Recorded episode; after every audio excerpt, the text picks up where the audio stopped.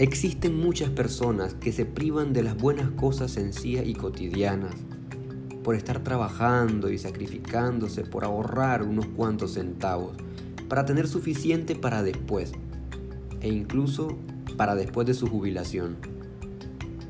Prepararse para el futuro es algo sabio, pero cuando el futuro te quita el sabor del presente, se convierte en una vida amarga, en una vida sin sabor.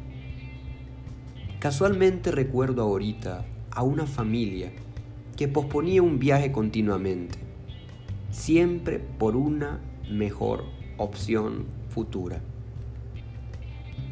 Fue tanto el tiempo que llegó repentinamente una enfermedad grave en uno de sus miembros, que privó a la familia de disfrutar realmente aquel viaje tan esperado. Hacer planes para el futuro es bueno, pero el ahora es lo único real.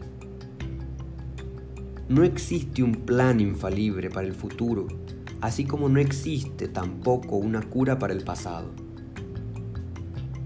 Vivir el ahora quiere decir también no vivir en el pasado, porque el pasado es la acumulación de las páginas que ya leíste de tu propia vida. Lo único esencial del pasado es lo que aprendiste bien.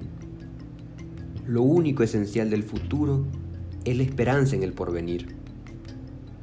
Pero donde se vive y se disfruta únicamente es en el ahora.